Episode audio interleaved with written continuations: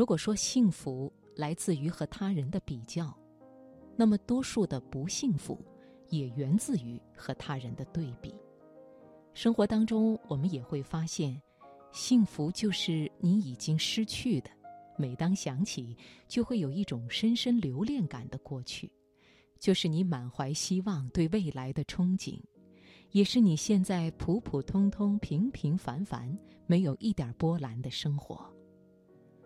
我们之所以总是看到别人的幸福，觉察不到自己的幸福，那是因为一切事物。当我们失去的时候，才懂得珍惜，才感悟拥有时的幸福。所以呢，只有珍惜现在，才能把握住幸福。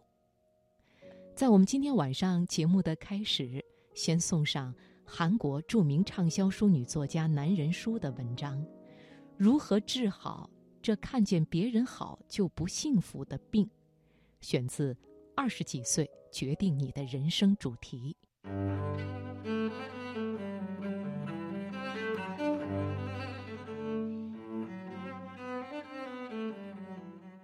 爬到高处摔下来的人，都有各自的理由。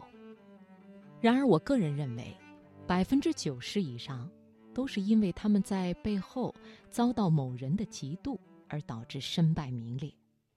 这个世界旋转的原理，与我二十几岁年少轻狂时所知道的原理大有不同。稻子越成熟，头就会越低。这句话并非空谈。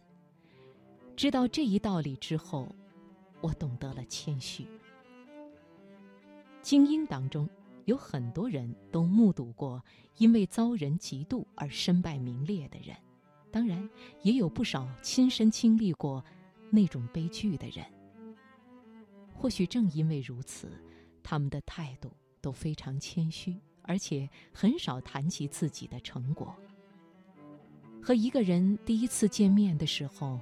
我们只是随便聊了聊，后来偶然通过媒体知道，那个人多么了不起的事情，我不止经历过一两次。文艺复兴的领军人物，同时又是振兴佛罗伦萨的名门家族美第奇家族的乔凡尼·德美第奇，给儿子留下了这样的遗言：不要让别人关注你，要脱离别人的视线。如果一定要现身于众人面前的话，那只去必要的场合。重要的是，要远离大众的视线。乔凡尼的儿子科西莫·德美第奇，准确的理解了父亲的意思。在为人处事方面，他比父亲更加低调。每当他去佛罗伦萨市区的时候，生怕给市民留下不亲和的印象。所以，他都不会骑马前往，而是选择徒步。他说：“嫉妒是不浇水也会生长的杂草。”就这样，他在逐日增多的财富和名誉面前，更加低调的处事。所以，美第奇家族把管理嫉妒视为金科玉律，整整统治了欧洲三百六十年之久。现在是。